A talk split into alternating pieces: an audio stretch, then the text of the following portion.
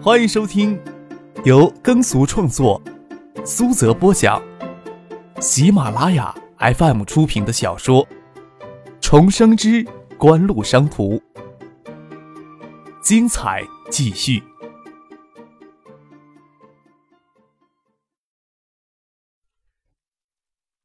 第六百九十七集。张克伸了个懒腰，又转身下楼去，将前身往事里发生在许思、许姐妹身上的悲剧从脑海里驱走。陈静看着张克离开，又笑着跟许思说：“他胡说八道什么呀？我要是能有你这样的姐姐，不知道该有多幸运呢。要不你就给我做姐姐吧。”许思微微一愣，看着陈静的眸子真诚。他倒是犹豫着，不知道是答应好还是拒绝好。陈静鼓起勇气看着许思，眼睛在壁灯的幽光下晶晶闪亮。许思想起前年三人在香港街头酒吧里听到的话：“完美的感情总是独一无二的，但时不时又会撞车。难道自己会因为张克身边有了唐静，而默默的离开，去迁就另一份勉强的感情吗？”陈静大概也是这种心思吧。想到了这儿，许思才笑着说。你又漂亮又能干，找我做姐姐会不会太委屈你了？我可是很高兴有你这个妹妹呢。他知道陈静要比自己少十个多月，那我真当你做姐姐了。陈静脸着兴奋的神色，心里的难堪还没有完全消去。我妈就我一个女儿，从小都没有兄弟姐妹的，有什么心思也无人分享。老小呀，就跟子家混在一起，还给别人笑话太孤单的缘故。想到令张可头疼的谢子家，许思也莞尔一笑。他听出陈信话里的语病，想着陈信的父亲陈家善这样的富豪也不会独守一个女人，只是也不好评价什么。想想张克这个混蛋，拈花惹草，真该要大卸八块了。爱情，爱情，也只能守着自己对爱人那份情。可偏偏真切地感受到他的真情切意，想恨都恨不起来，最终还不是由他胡来呀？看着陈静脸上的羞红还没有完全褪去，有着无端的娇媚，便是女人看了也会心动。心想他心里大概已经有了奋不顾身的念头吧？真的是便宜那个混蛋了，只是不晓得他知道婉晴、翟丹青跟这个混蛋有一腿，还会不会这么奋不顾身的粘过来？我再帮你揉一揉。许思将陈静肿起的右脚放到大腿上，说道：“许巍性子倔，就算崴了脚啊，都不会让我帮他揉的。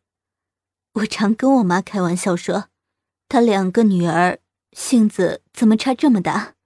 还是说我是许家领养回来的野孩子？你要真是领来的，那你家可真是捡到宝了呀！我在海州可没有家，以后啊。”就把你家当家了。回海州之后啊，你可以正正式式的把我介绍给你的家人。行啊，许巍留在香港只知道工作，我们还抱怨跟少了个女儿似的。你过来正好顶他的班。许思笑着说，陈静凝眸看着许思，端视着他绝艳芳华的容颜，赞叹道：“许思姐。”你真漂亮，你又不是男人，说这话恶不恶心啊？许思笑着说，隔着睡裙在陈静的大腿拍了拍。你也很美啊，腿这么长，女孩子腿长才好看呢。谈什么呢？这么高兴？张克用一只托盘将咖啡壶与杯子端上来，放到被褥上。见陈静的脚裸肿得老高，心里都怜惜的微微一抽，问道：“疼不疼呀？”我力气小，腰性渗不到皮肉里去。你来帮他揉一下。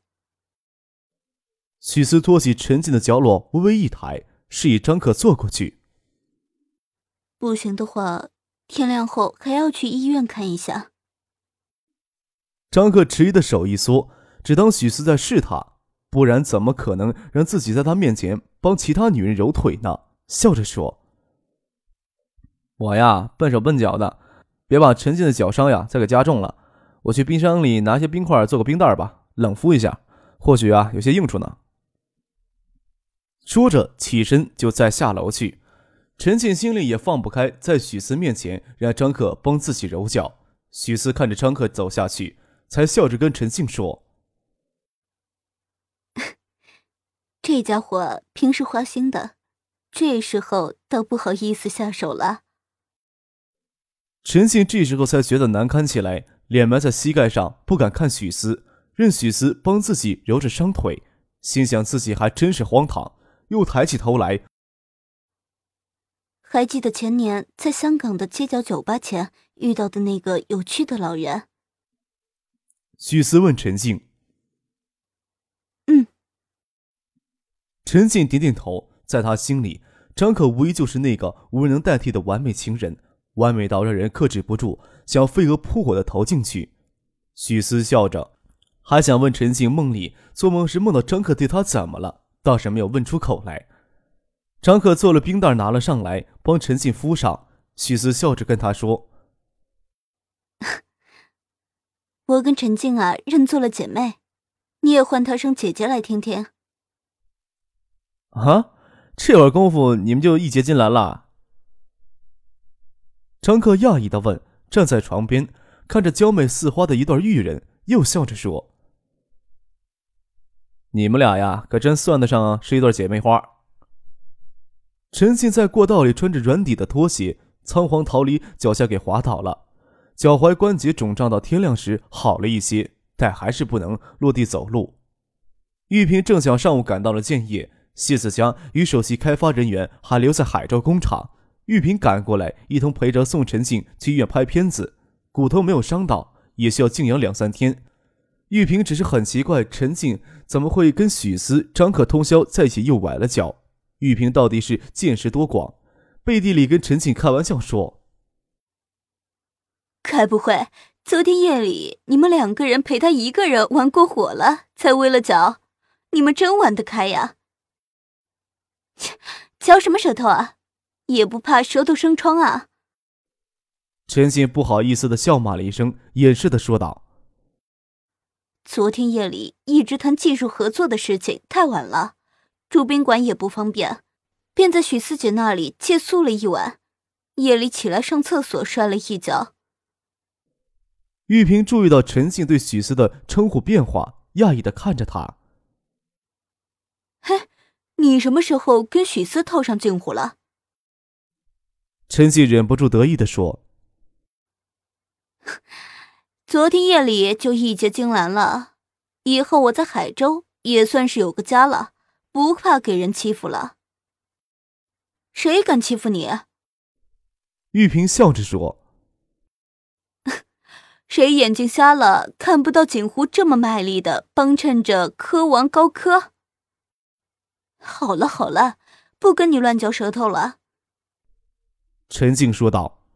“有两件事情对我们极有利，你今天不来建业，我也会赶回去跟你商量的。”边疆信息产业部这次将大量发放手机牌照，与锦湖会在技术上进一步提供支持之事，跟玉萍说了。玉萍睁眼看着陈静，倒不是怕他拿话骗自己。过了三四秒钟，又站了起来，跟陈静说道。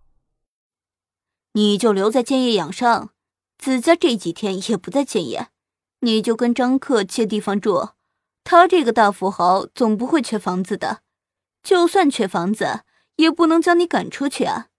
你也正好跟他谈技术合作上的事情，其他的事情我来做。这口气好像是要让陈静拿身子先要张克稳定住，免得锦湖那里出尔反尔。这时候，张克与许四帮陈静拿贴服的药膏回来，玉萍便收敛起他与陈静开玩笑的姿态，正色的跟张克说道：“科王高科会当得起景湖的信任，有限扶持呀，共同开拓市场吗？”张克淡淡一笑，说道：“看来呀，陈静要歇几天了。陈庆生还在建业，移动通讯研发部门主要也在建业，你直接跟陈庆生联系一下。”具体事情啊，还要你们去谈呢。许四有工作要回到海州去，虽说让他住到湖畔木屋，陈静也不能让张克自己去照顾自己。既然已经有了觉悟，但是要走出那一步却是万难。坚持要回青年公寓，回子家在学府巷的公寓去住。反正他的助手也要随他留在建业，也可以在公寓里处理一些公司的事务。玉萍倒是很坦然地将陈静交给张克、许四照顾。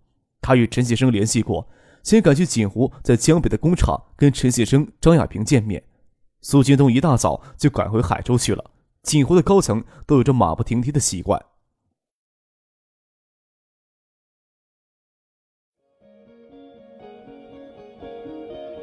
您正在收听的是由喜马拉雅 FM 出品的《重生之官路商途》。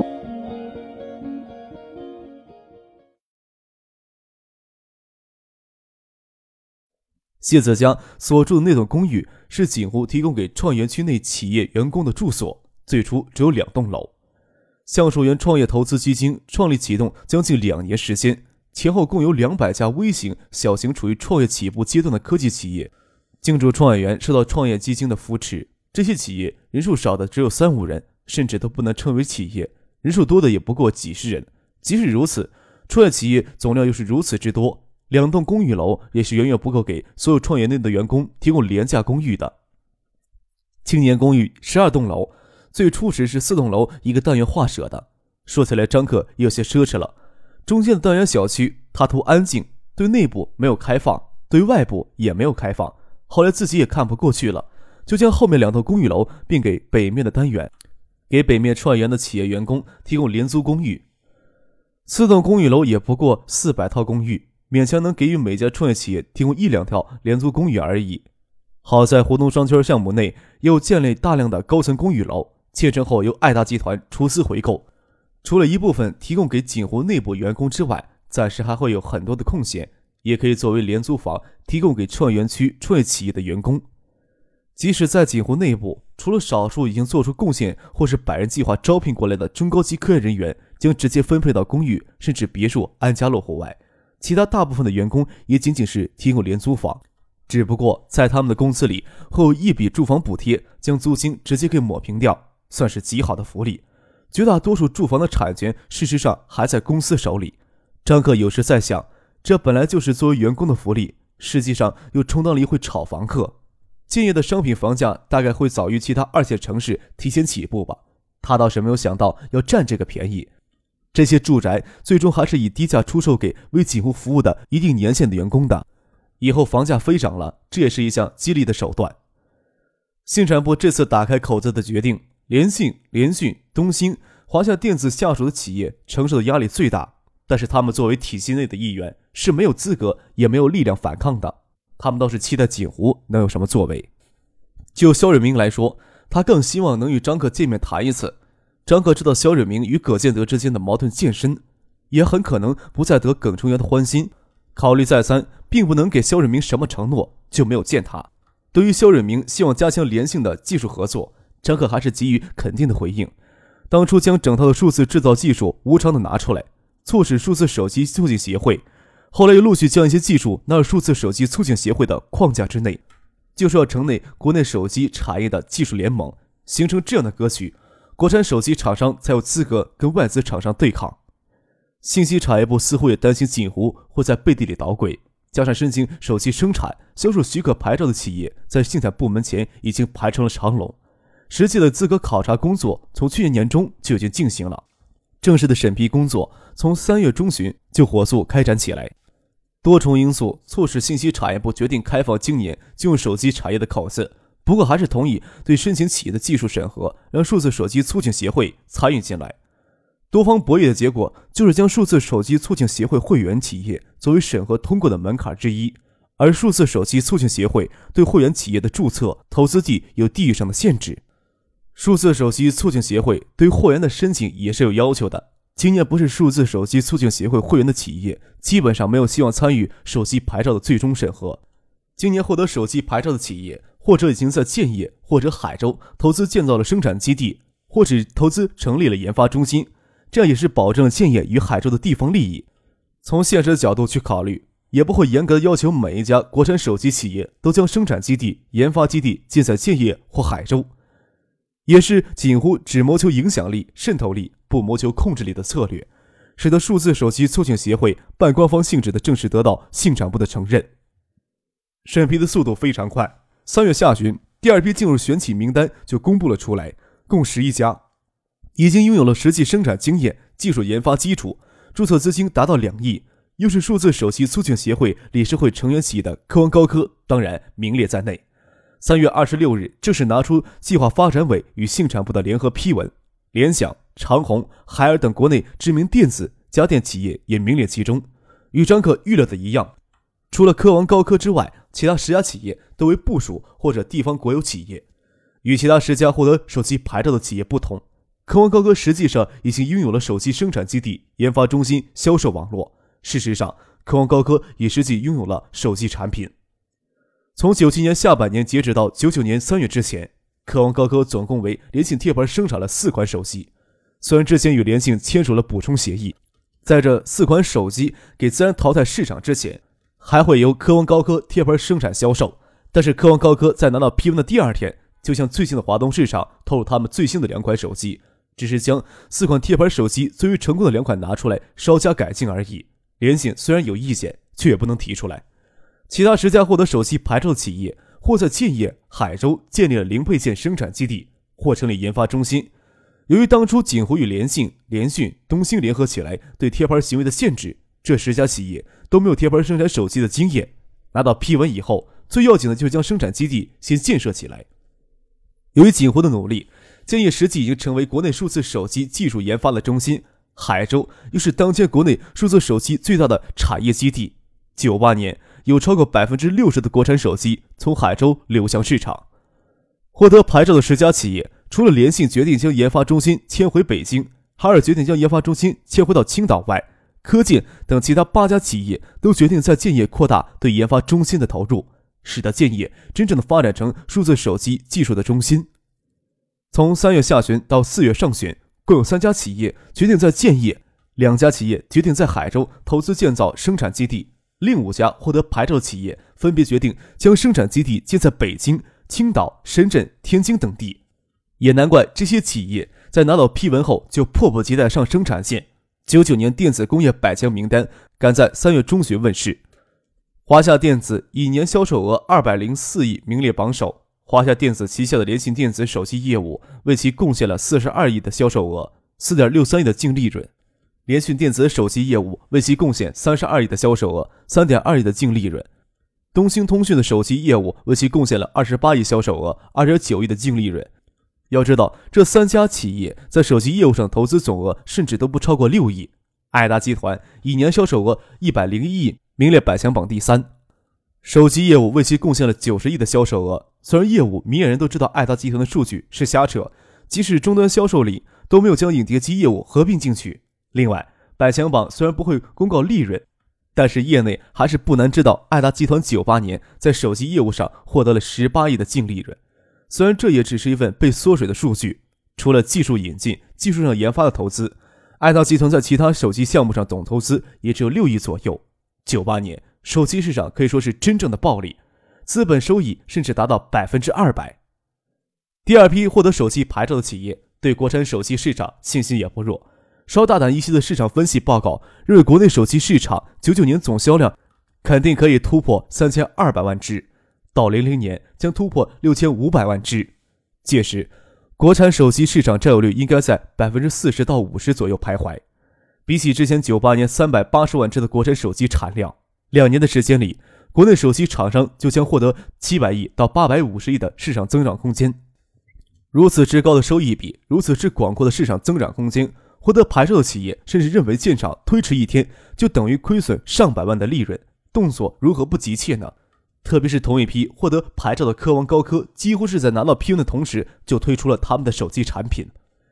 第二批的十一张牌照远远不够，有些没有获得手机牌照的企业甚至告状到分管副总理、国务委员那里去了。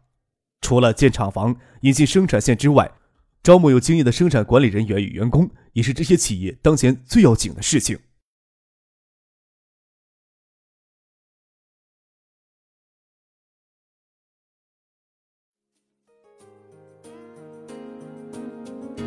听众朋友，本集播讲完毕，感谢您的收听。